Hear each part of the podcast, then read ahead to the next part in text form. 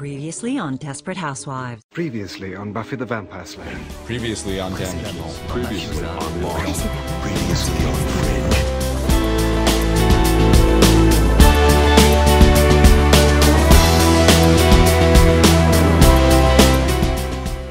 Moi, je revendique euh, l'appellation euh, créateur, voire même auteur. C'est-à-dire, J'ai toujours défendu euh, une vision des- du jeu vidéo comme, comme d'un art, euh, parce que je, je viens du monde de l'art euh, de l'art contemporain. Je suis arrivé dans le, dans le jeu vidéo en passant par euh, les arts plastiques et puis euh, l'art numérique, euh, l'image de synthèse et progressivement l'interactivité, le multimédia et les jeux vidéo.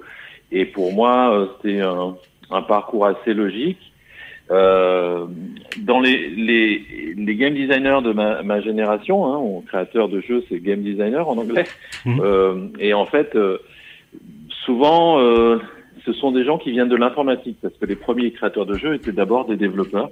Il fallait, euh, et c'est des développeurs qui d'ailleurs avaient un talent assez multiple, parce qu'ils faisaient du graphisme, ils faisaient de la musique. euh, et en fait, euh, moi, j'ai un parcours un peu différent, parce que je viens du, du monde de l'art, et, et j'ai et j'ai tout de suite euh, vu que le jeu vidéo allait être, euh, comme le cinéma au XXe siècle, les jeux vidéo allaient être l'art du XXIe siècle. Donc je revendique cet aspect euh, euh, artistique et euh, j'ai toujours essayé à travers mes créations de, euh, de euh, comment dire, de les mettre au service d'une d'une vision, d'une narration, d'émotions, de faire vivre aux gens des, des émotions. Et apparemment, ça a marché avec vous. Ah, vous avez mais, joué à Memoriam. voilà. mais, mais même Donc- Oncle Ernest, hein. même, euh, même Ouais. à 20 ans, je jouais à Oncle Ernest.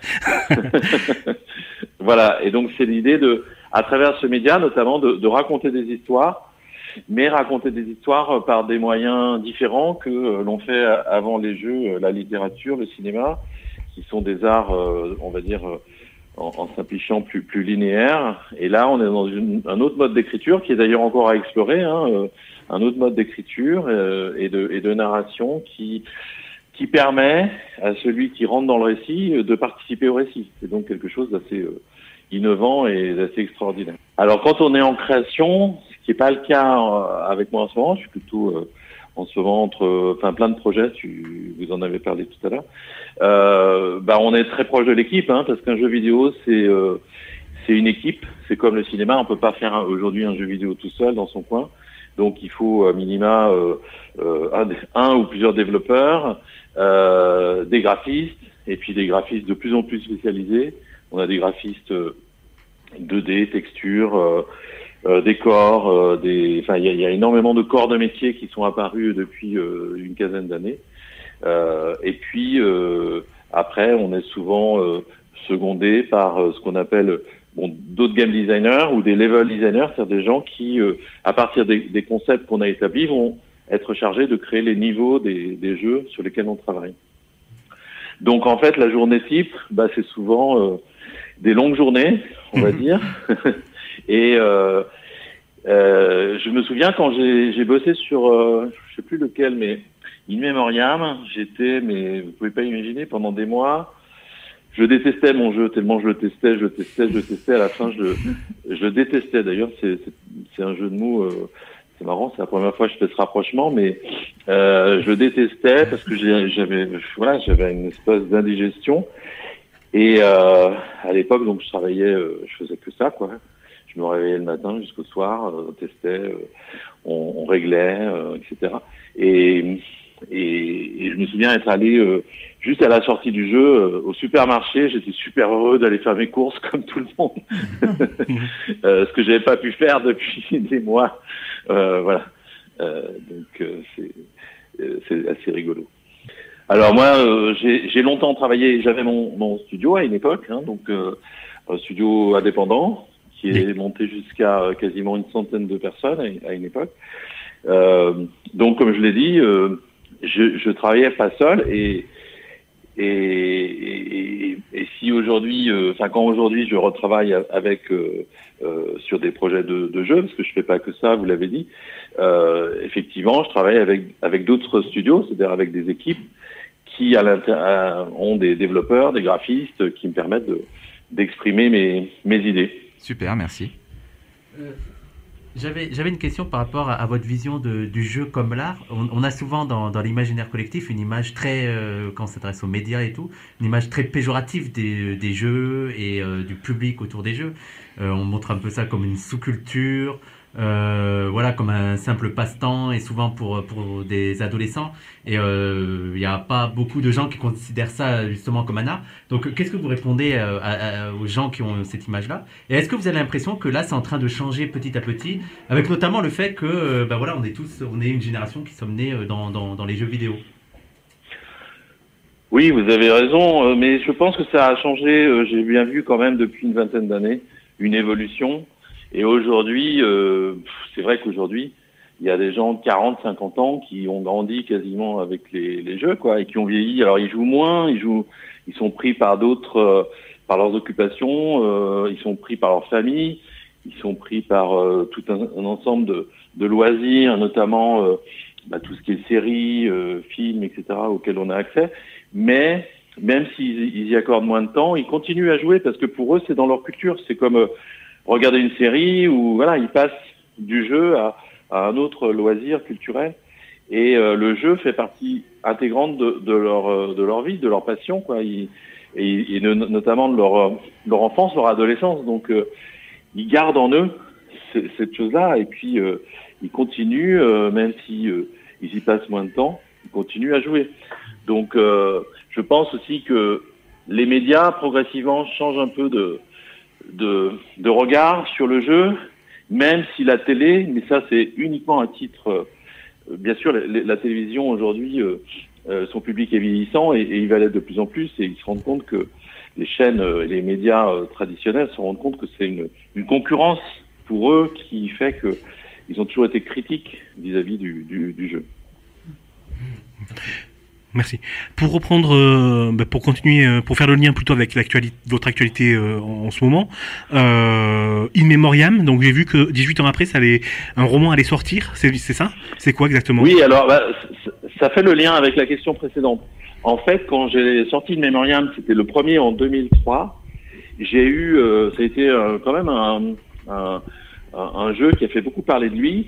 Euh, D'ailleurs, Libération avait accordé, je crois, six pages. C'était une des toutes premières fois où un, jeu était aussi, enfin voilà, il y avait les, médias généralistes du coup en ont, en ont parlé. Et euh, c'est devenu un véritable phénomène. Et du coup, j'ai été approché à l'époque par euh, différents producteurs ou réalisateurs de, de, de séries ou de films qui m'ont dit mais est-ce qu'on peut pas l'adapter? Et ils m'ont demandé pour ça si j'avais un scénario.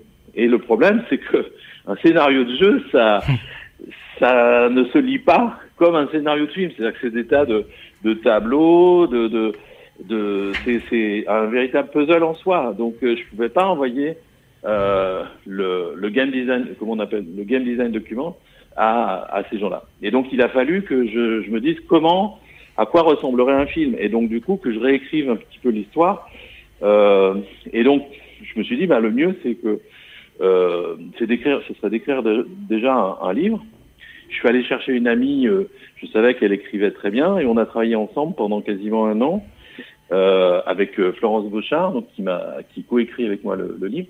Et puis euh, j'ai envoyé ensuite ce, ce bouquin à, à des producteurs. Puis finalement le projet s'est pas fait. Du coup j'ai envoyé le, le livre, le manuscrit à des éditeurs. Mais peut-être que, l'erreur que j'ai faite, et, ça rejoint la question précédente, c'est de dire voilà, je vous envoie euh, l'adaptation d'un- jeu vidéo à succès euh, qui est sorti euh, il, y a, un an ou deux ans, je sais plus exactement quand est-ce que je l'avais envoyé, et, voilà. Et en fait, je l'ai envoyé, je sais pas, à une dizaine d'éditeurs. Et bon, bah, il n'y a pas eu de retour positif, c'est-à-dire que soit, soit on me répondait pas, soit ils me disaient bon, euh, ouais, euh, non, c'est pas, c'est pas notre ligne éditoriale, je sais pas quoi. Bon. Et en fait, bah, je me suis euh, dit, je vais le, je vais attendre, je le renverrai à d'autres éditeurs. Puis le temps a passé, je suis passé à autre chose. Et puis il y a à peu près un an ou deux, à nouveau, un réalisateur travaille avec moi. Et puis il me dit, mais Eric, t'as plein d'idées.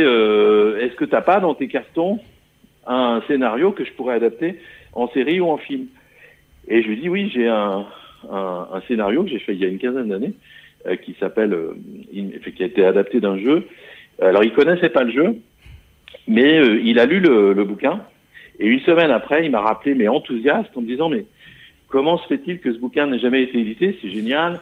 Moi, j'ai pas lu, j'ai pas joué au jeu, mais le, le- vraiment, j'ai envie de l'adapter en, en, en série. Et donc, on a commencé tous les deux à travailler en- sur une série. D'ailleurs, ce projet est toujours en cours. Euh, et puis, ça m'a donné envie de finalement de relancer ce, projet en me disant, mais finalement, pourquoi il reste dans des cartons? Et voilà, ça donne lieu à, cette sortie là aujourd'hui, 18 ans après la, sortie du jeu, quoi.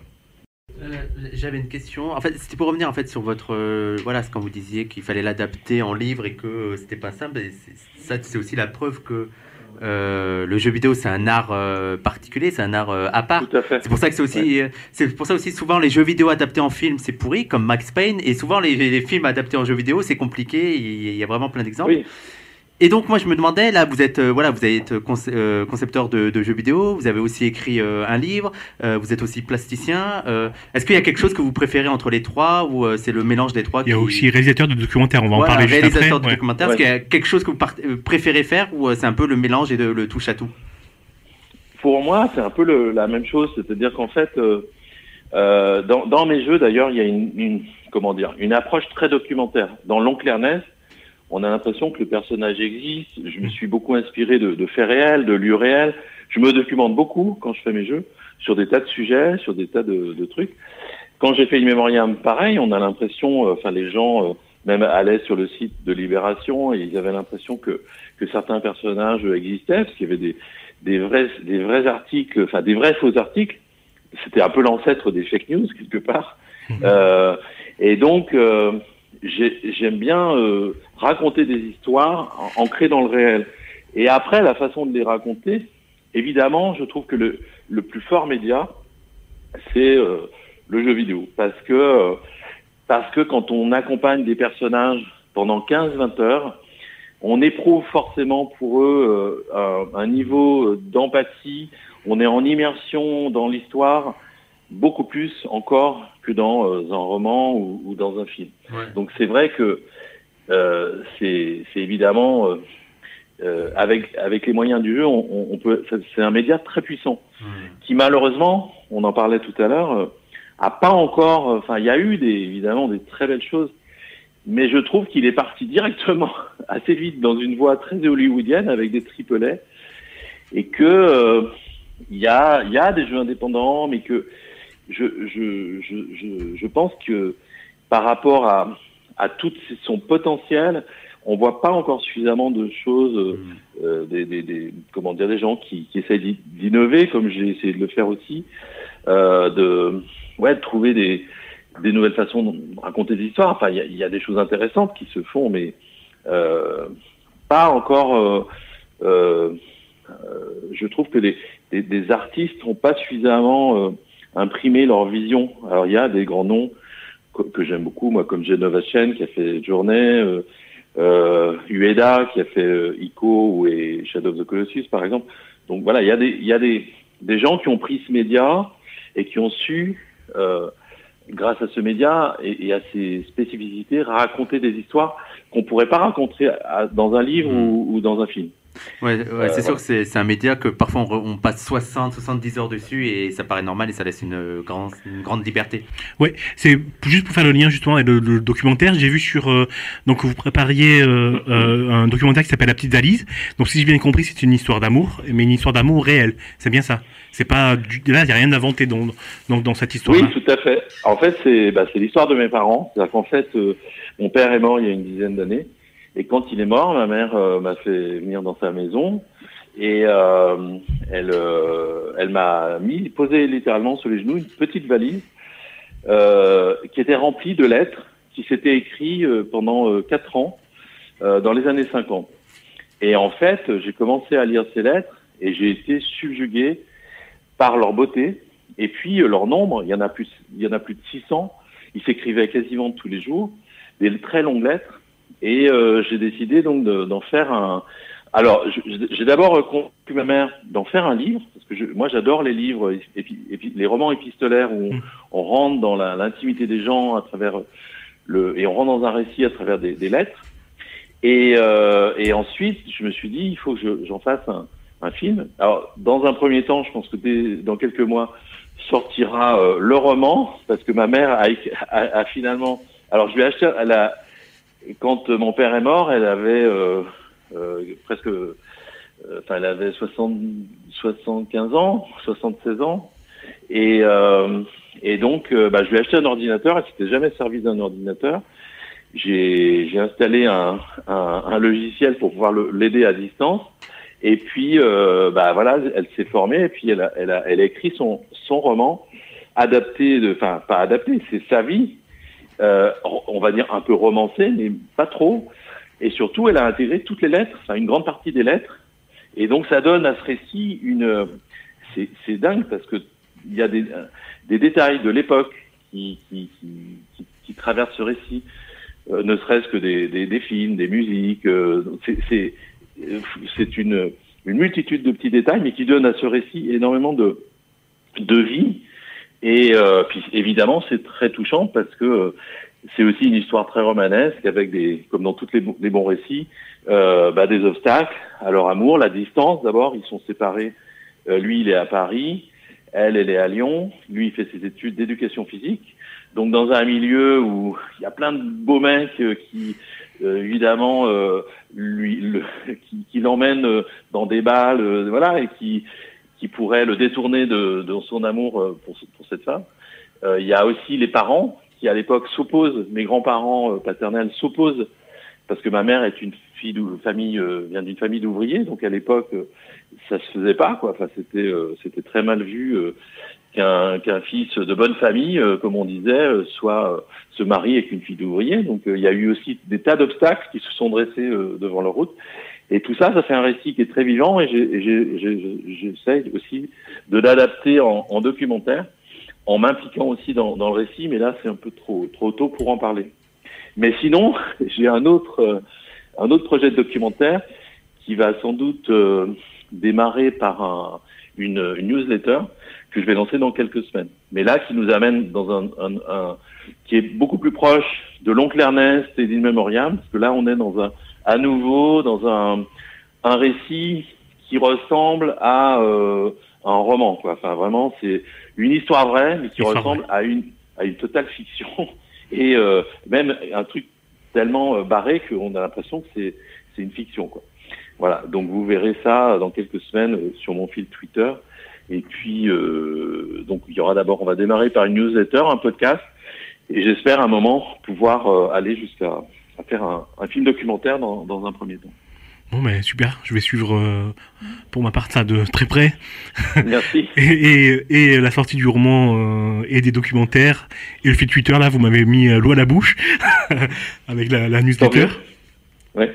Ouais, non, c'est c'est une histoire qui va pas étonner les, les gens parce que en fait, elle est partie justement d'un jeu. Donc, euh, dans le sens où c'est en me documentant sur un, un jeu qui se passait dans un archipel imaginaire. Moi, je me nourris de vraies histoires, donc j'ai acheté, j'achète souvent des bouquins pour me nourrir de, de vraies histoires, et après les, les, les romancer évidemment dans, dans, dans le, le scénario du jeu.